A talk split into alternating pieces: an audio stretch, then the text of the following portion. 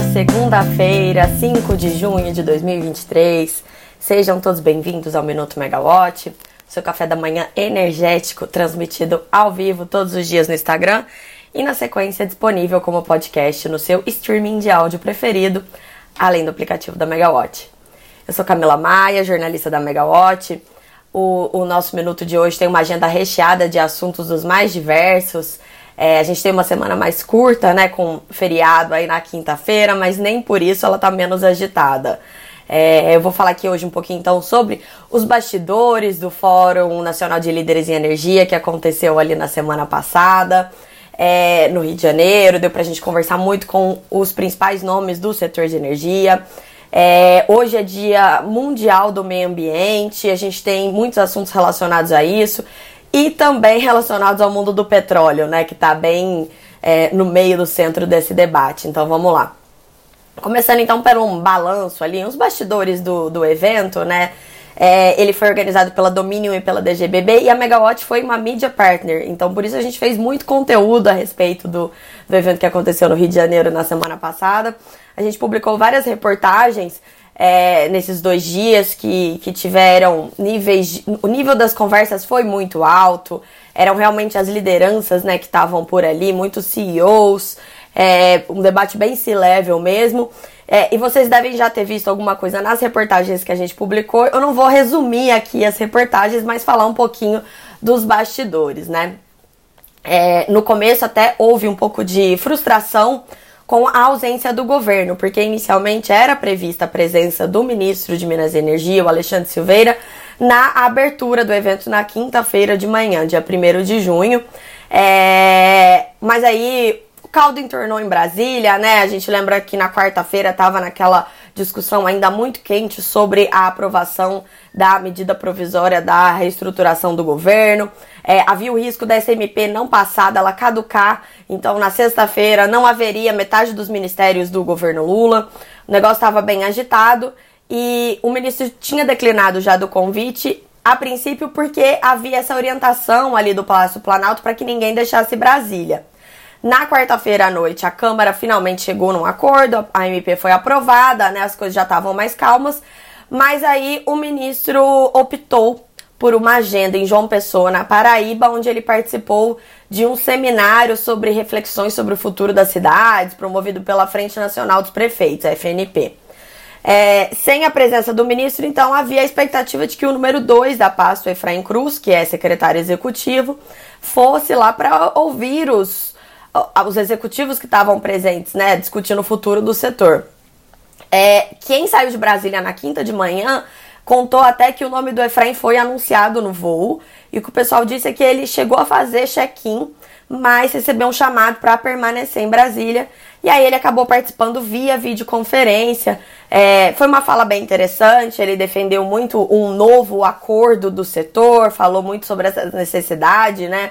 De um acordo para resolver as questões, mas quem estava lá presente falou que faltava uma ponta para esse acordo acontecer, que era essa ponta do governo, né? Um governo presente também para fazer parte de todas essas conversas. As ausências, obviamente, foram sentidas, mas nem por isso as conversas deixaram de ter é, um alto nível e qualidade. É, na verdade, o governo deixou de estar presente para virar assunto, né? Mas é, lá estavam presentes é, o diretor da é, o diretor-geral da ANEL, Sandoval Feitosa, ele participou dos dois dias do evento. Tinha outros diretores da ANEL, a Agnes da Costa e o Fernando Mosna. A gente tinha muitos presidentes de empresas mesmo, congressistas com atuação muito relevante no setor, líderes de associação, então foi muito legal. E o que, que a gente chegou ali, que, qual foi uma conclusão que todo mundo que estava lá chegou, era que é, existe um problema muito grande no setor. Existe um consenso a respeito de uma questão que é a pressa que a moderniza para que a modernização é, que começou a ser discutida lá em 2017 vire realidade. Até o pessoal brincava que a modernização já tá velha, né? Porque em 2017 a gente ainda não tinha vários dos problemas, né, dos desafios que precisam ser endereçados hoje, como a GD. Naquela época a gente imaginava uma curva de crescimento da GD muito mais lenta do que ela acabou se, se, é, se provando né, na realidade. Então, a própria modernização do setor já está defasada e precisa ser aprovada com celeridade, de qualquer maneira. E o, o ex-ministro Fernando Coelho Filho estava por lá e ele falou: é, não precisa ser via o projeto de lei 414, né, da qual ele é relator. É, pode ser por meio de outro projeto, pode ser por meio de uma medida provisória. O que importa é que essas principais medidas estruturantes para a reorganização do setor precisam sair do papel, precisam se tornar realidade. Até porque a gente já tem uma abertura do Mercado Livre para alta tensão entrando em vigor no próximo ano e a gente ainda não tem soluções estruturais até para a questão da, da viabilidade da expansão, né? Quem que vai pagar essa conta. É, outro consenso, então, que, que, que o pessoal teve lá na, nesse, nesse evento foi que a estrutura tarifária de hoje ela é insustentável, não tem mais como continuar da forma que está. A, a, chamada espiral da morte é muito grave e está cada dia mais acelerado esse processo, né? O que, que é isso? É, quem tem condição de sair do mercado cativo das distribuidoras vai para o mercado livre é, as, os grandes consumidores. Quem tem maior poder aquisitivo é, pode investir na sua própria geração, então investe em geração distribuída, que também acaba gerando custos para quem não tem geração distribuída e continua no mercado das distribuidoras. E a gente tem aquela fatia lá embaixo do consumidor da baixa renda. Entre a baixa renda e quem tem dinheiro para colocar GD, você tem um limbo de consumidores que enxergam cada vez mais uma pressão tarifária, um aumento cada vez maior e não tem condição mais de pagar a conta. Tá chegando no momento que tá ficando insustentável. Tanto que a gente vê a situação, né? Os gatos crescendo, né? Quer dizer, as perdas é, não técnicas, né? Crescendo, a inadimplência crescendo e as distribuidoras cada vez mais sobrecontratadas. E os encargos setoriais, por outro lado, também crescendo cada vez mais o peso deles, né? Então é preciso mesmo, o que, que todo mundo falou, ele foi num grande acordo do setor, é, um novo recebe, alguma coisa assim para impedir que, que, que, que, seja arruinado, que tudo que foi construído ao longo desses anos é, acabe sendo arruinado, né? O diretor-geral da ANEL, ali, é, o Sandoval Feitosa, ele falou em zerar o jogo algumas vezes, sempre ressaltando que é preciso respeitar os contratos, né? Aquele velho mantra do setor. E o presidente do Fórum das Associa Associações do Setor Elétrico, FASE, o Mário Menel, ele também participou nos dois dias de evento, também falou é, em dois painéis diferentes ali, junto com o Sandoval, inclusive. E o que ele falou foi que é, esse acordo do setor, ele é possível acontecer, mas é preciso que o governo participe fazendo uma mediação, uma arbitragem, porque os interesses vão para lados diversos. E ali o Menel falou, o FASE, ele tem 29 associações e ele não consegue aprovar uma carta que tem acordo das 29 associações, porque existem interesses diversos mesmo. E tá certo, cada associação tem que defender o seu lado, né? Ela existe é para isso. Então, o que ele propôs foi que o governo é, participe, faça uma mediação de uma conversa com essas associações, é, levantando os pontos de convergência né? E esses pontos de convergência a gente consegue avançar mais rápido e para discutir as divergências e chegar num acordo ali no meio termo em que todo mundo fique satisfeito e seja possível continuar com os investimentos é, cada vez mais importantes. Saindo então dessa pauta agora para outra não menos importante, a transição energética também foi discutida nesse evento, mas também tem sido discutida em todos os eventos, em todos os lugares, né? Hoje é Dia Mundial do Meio Ambiente e a ministra do Meio Ambiente, a Marina Silva, ela deve até fazer um pronunciamento oficial à noite, é, defendendo bastante também a questão da sua pasta, né? Que tem sofrido muitos ataques às políticas do meio ambiente em todas essas discussões do Congresso. Os pontos de, de, de discordância sempre são muito parecidos, né? Existe um problema na questão do licenciamento ambiental, é, às vezes as regras já foram definidas, o licenciamento já passou, já foi aprovado, o projeto está construído e mesmo assim depois o governo vai lá e suspende essas licenças ou muda as exigências. Então, de um lado, existe essa necessidade de que as regras sejam mantidas e sejam cumpridas. Então, se a exigência era essa no momento do licenciamento, dá para você mudar isso depois e passar a exigir uma coisa adicional que eu não estava prevendo quando eu viabilizei o meu projeto, porque isso afasta investidor. É, por outro lado, você também não pode penalizar a questão do próprio meio ambiente, é, até porque hoje a gente vive um mundo de emergência climática e essas políticas elas são necessárias, elas não são é, enfeite, né? Elas são fundamentais. Um dos pivôs dessa crise com a pauta do meio ambiente nas últimas semanas foi a Petrobras depois que o IBAMA negou a licença ambiental para que a empresa perfurasse um poço na bacia da Foz do Amazonas, ali a 150 quilômetros mais ou menos de Oiapoque, no Amapá. É, o presidente da Petrobras, o Jean Paul Prats, ele deu uma entrevista para o Valor Econômico, que foi publicada hoje, e ele disse que não vai ser ele que vai criticar esse novo IBAMA, que na opinião dele é melhor do que o IBAMA do governo passado, né? Que as políticas ambientais tinham sido enfraquecidas. O Jean Paul falou que a licença ela realmente não deve ser dada a qualquer custo, mas a empresa ela tem o dever de recorrer, como ela fez na semana passada.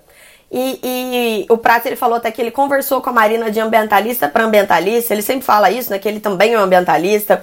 Ele tem mestrado em gestão ambiental. Então que a Petrobras está fazendo de tudo para atender às exigências e conseguir viabilizar ali aqueles investimentos tão necessários. Ao mesmo tempo, o, o Jean Paul também falou sobre a estratégia comercial de combustíveis da Petrobras, de preços de combustíveis, né? Também foi anunciada no mês passado, também gerou bastante repercussão. É, ou, havia ali na época do anúncio muita crítica em relação à falta de transparência na, na metodologia que a empresa vai usar para calcular os preços. E o João Paulo se defendeu sobre isso. Ele falou que é, é preciso confiar na gestão estratégica da empresa, né? E que ninguém sabe a precificação dos sanduíches do McDonald's ou da cerveja da Brahma. Então, por que, que o mercado quer saber uma questão que é tão estratégica para a Petrobras, que nenhuma outra empresa divulga? E ele falou que existem mais de 40 mil variáveis de uma plataforma que usa programação linear para chegar aos preços de combustíveis que são distintos em cada município do Brasil. Então, a, a Petrobras ela está usando essa estratégia e ele assegurou que não é que o preço vai ser é, abrasileirado e afastado das referências do mercado internacional. Ele só vai ficar mais estável e vai levar em consideração a questão da fatia de mercado da empresa.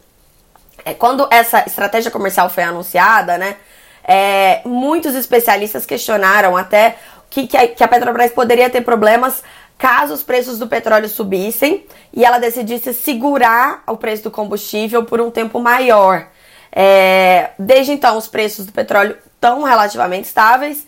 No fim de semana, agora, os líderes dos países, da Organização de Países Exportadores de Petróleo, a OPEP, é, eles se reuniram e, e, foi feito um anúncio ali, a Arábia Saudita decidiu fazer cortes adicionais na produção da ordem de um milhão de barris por dia, é, para sustentar os preços no patamar atual. É, os jornalistas que acompanharam o encontro, tem várias reportagens aí contando que as conversas foram bastante turbulentas, até porque não havia um consenso sobre esses cortes. Tinha país que não queria reduzir a produção, os Emirados Árabes Unidos, inclusive, queriam aumentar a produção. É, e aí, no fim, a Arábia Saudita é, acabou prevalecendo um pouco a vontade ali, né, desse, desse país que é tão importante dentro da OPEP. E, e, o, que, o que se fala é que eles precisam que o preço do petróleo fique na faixa dos 80 dólares o barril para continuarem custeando os projetos gigantescos, um pouco megalomaníacos ali, né? É, então, essas metas coletivas da produção da OPEP+, que é aquele grupo estendido que inclui a Rússia e outros países, né? Elas foram ajustadas para 40,5 milhões de barris por dia para todo 2024. E aí com isso foi formalizado e ampliado, né, os, os cortes que tinham sido anunciados em abril. Até ali em abril, quando foi feito um corte surpresa na produção de petróleo, os preços chegaram a subir, bateram ali os 90 dólares o barril, mas eles voltaram a cair para a faixa dos 70 em meio a toda essa questão da desaceleração da economia mundial. Até agora, esse novo corte, novo corte que foi anunciado no fim de semana, hoje, é, tem é, puxado uma alta, mas não tão expressiva assim, né? Agora há pouco, um pouco antes das 9 horas, foi o último horário que eu orei a cotação. A, o barril do WTI estava subindo 2,4% a 73 dólares e 48 centavos o barril, e o Brent estava subindo 2,2 a 77,80 dólares o barril. Então vamos ver até onde isso vai e, e depois acompanhar também se isso vai ter algum tipo de repercussão no Brasil, né?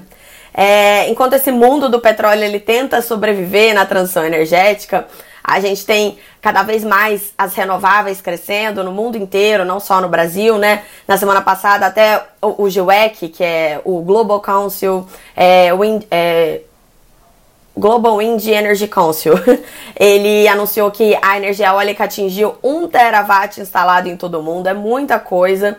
E no Brasil, a despeito né, da, da pasta do meio ambiente estar na mira de muitos agentes econômicos, essa pauta continua avançando a passos largos. Em julho, o Ministério de Minas e Energia deve lançar um programa de descarbonização da Amazônia com investimentos de pelo menos 5 bilhões de reais. Esse anúncio foi feito ali pelo ministro Alexandre Silveira, naquele evento da Paraíba que eu mencionei no começo do nosso boletim. Vamos para a agenda do dia então da semana, né? Hoje era o último dia para que a Light enviasse o pedido de renovação antecipada da concessão da distribuidora, mas a empresa anunciou na sexta-feira à noite que já fez o pedido. Então o pedido foi feito na própria sexta-feira. Desculpa, gente. É, na semana passada, o diretor-geral da ANEL, Sandoval Feitosa, ele chegou a comentar que a Light ainda não tinha feito esse pedido. E ele também falou ali sobre a questão da possível é, do pleito da Light, né, para ter uma no, um novo reequilíbrio da tarifa com o aumento do repasse das perdas não técnicas que são cobertas pela tarifa de energia. E a fala do Sandoval foi de que a ANEL fez uma revisão extraordinária da, da Light no ano passado, ela teve esse reequilíbrio da tarifa e que hoje a ANEL não enxerga a tarifa da Light como desequilibrada. Então ele não enxerga isso como uma coisa que vai acontecer agora. A Light já disse que precisa desse reequilíbrio para aumentar o repasse dentro ali do, das conversas da sua recuperação judicial. Então é um assunto bem importante que a gente tem que continuar acompanhando. O ministro Alexandre Silveira, ele não tem agenda pública essa semana, pelo menos até esse momento, nem os secretários da pasta. A gente está de olho nisso. Ah, os diretores da ANEL também não têm agenda pública, mas amanhã é dia de reunião ordinária, né? Então, mais uma vez, a pauta está enxuta, porque ainda tem diretores viajando. É, e o destaque é que a proposta de abertura de consulta pública para a chamada do projeto estratégico de pesquisa e desenvolvimento de hidrogênio renovável voltou para a pauta. Esse processo tinha sido discutido bastante, mas aí ele acabou sendo retirado antes de ser aprovada a consulta pública, é, para que fossem incluídas outras fontes, né, possíveis origens para a produção desse hidrogênio renovável. Então amanhã a gente deve ter finalmente essa deliberação. A semana ainda tem bastante coisa, apesar de serem só praticamente três dias úteis, né? É, a gente está nos últimos dias para matrículas do curso GD para quem faz, da Megawatt. O curso começa agora na quarta-feira, dia 7 de junho. Os professores do curso são o Davi Leite, que é coordenador é, de redes de distribuição e serviços comerciais da ANEL, e o Pedro Lombardi, que é gerente de regulação do serviço de distribuição da ANEL. Então, esse curso tem tudo para ser muito legal mesmo. Ele vai ajudar todo mundo que está com o projeto de GD nas mãos a conseguir avançar com os seus investimentos. Né? A gente sabe que a, a Lei 14.300, o marco legal da GD, foi aprovado no ano passado. Aliás, foi sancionado no começo do ano passado. Esse ano foi regulamentado e ainda tem muita dúvida a respeito das regras, né? Na prática, na vida prática, como é que isso funciona. E aí, esse curso, a gente vai ter esses professores muito, com conhecimento muito prático também do que está acontecendo, para ajudarem todos os nossos alunos.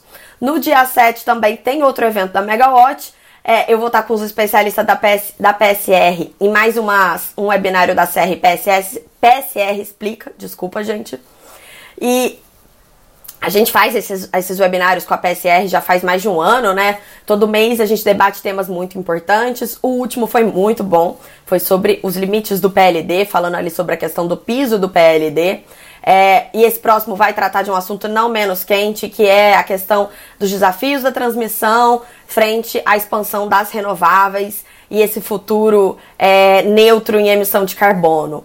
É, a gente vai falar então dessa fila de acesso de, de geradores, né, para a questão das renováveis, como que, como é que o, o, a transmissão, o planejamento da transmissão, ele deve ser feito em meio a essa geração tão abundante, com muita pressa para ser implementada e com um ciclo de construção muito mais curto que o, que o do passado.